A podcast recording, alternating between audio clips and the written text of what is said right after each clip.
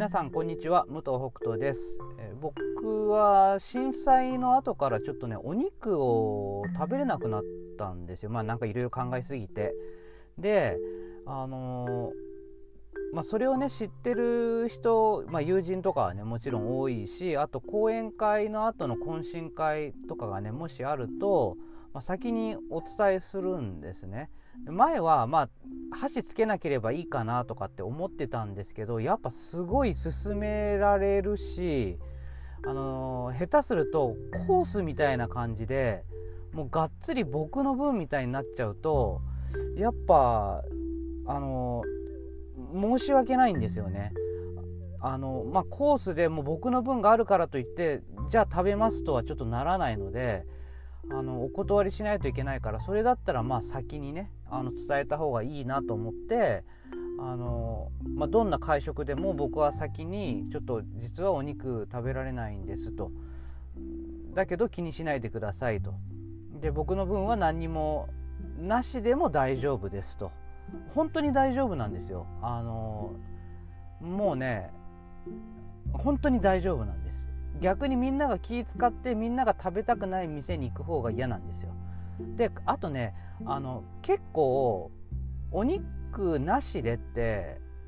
できるんですよ。サラダ食べてりゃいいんですから。もうね一番簡単なんですよ。これじゃあこれ食べといてっていうのができるから。で多分そのお肉食べてる人からするとそれがなんかかわいそうっていうか申し訳ないっていうか適当に扱ってるっていう風に見えちゃうのかもしれないんですよ。だけど普段お肉食べてない人からするとお肉がないものを食べてるのは普通のことだからサラダだけ出てきても別にああまあまあ確かにねあの何にも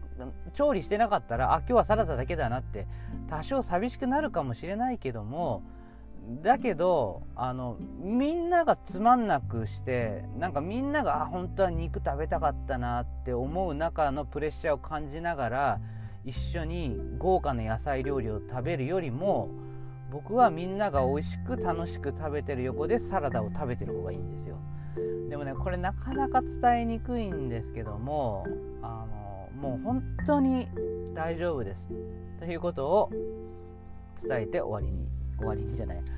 伝えて本日の工場長ラジオに入っていきたいと思います。それでは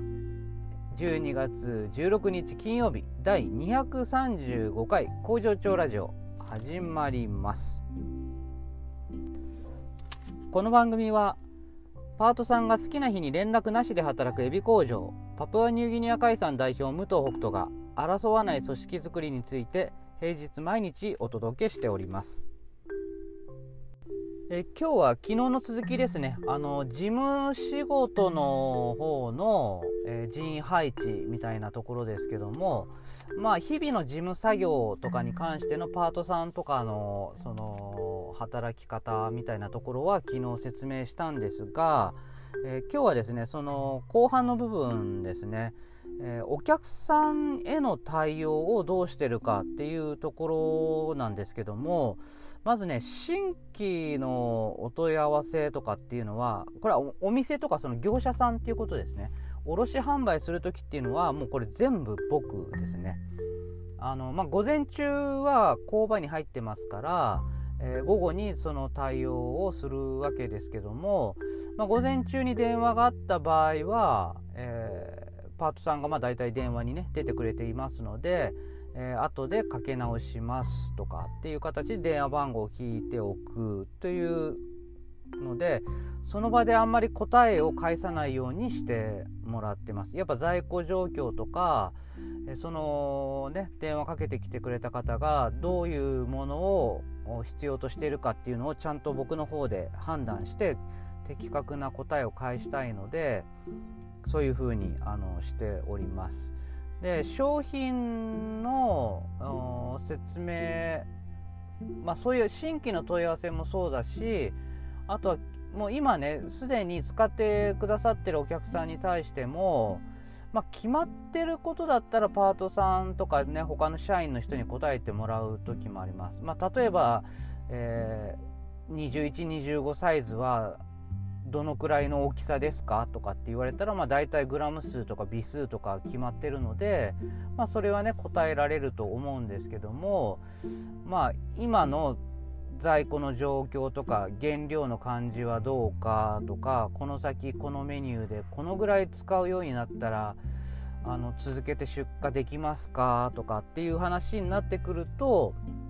やっぱりそこは、え、一括で私の方で、え、まあ、管理っていうか、まあ、別にね数字にしてるわけじゃないので僕の感覚的なところなんですよ。もう今までのそのこの二十何年間かな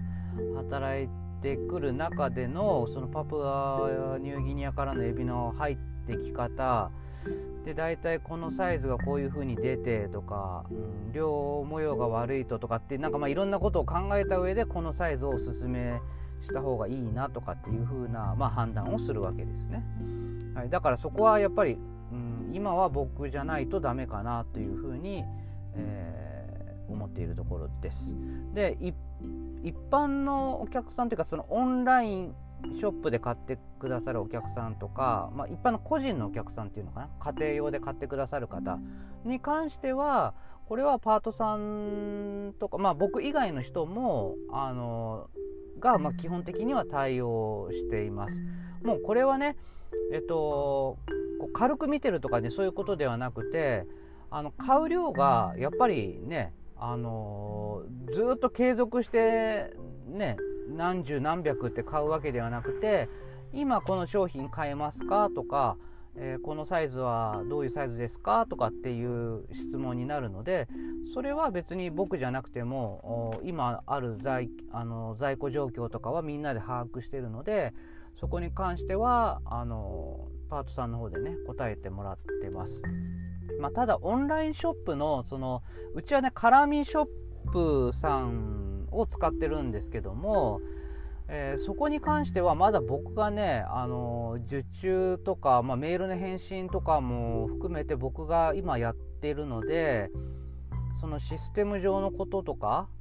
に関しては、えー、僕がねあの対応することが多いです。全部ではないですけどね。ただこれもね来年以降はもうこのオンラインショップの返信だったり受注システムの管理も、えー、他のね従業員の人にこう受け渡していこうかなというふうにあの思ってます。もう僕もねちょっとやっぱりなんかうんまあ、こう発信することとかねそっちの方もやっぱり結構忙しいしあとはやっぱ少しずつね僕がやってるものをみんなで共有していくっていう段階に入ってきたなっていうふうに思ってるので、うん。まあ、基本的にね僕何でも自分でやりたがる人なんですよ。だからそれこそ今、えっと、クラウドシステムサイボーズさんのキントーンを導入し始めたんですけどもあのー、自分でね最初はいじりたいんですよ。だからいじいじろうとしてるんですけどとにかく時間がなくてうんっていうところなのでまあそれもねあの均等も別に自分がいじって自分だけがあの管理できるようにっていうことではなくてまず自分がね理解してそれをみんなに伝えていくっていうところを、まあ、やりたいなと思ってます。うん、だからこれキントーンがねもっと使いこなせるようになってくればその情報共有とかいろんなこともしやすいので、まあ、もしかしたらあもっといろんなことをねみんなにこうこう託していくことがしやすくなるかななんていうふうに思ったりも、えー、しております。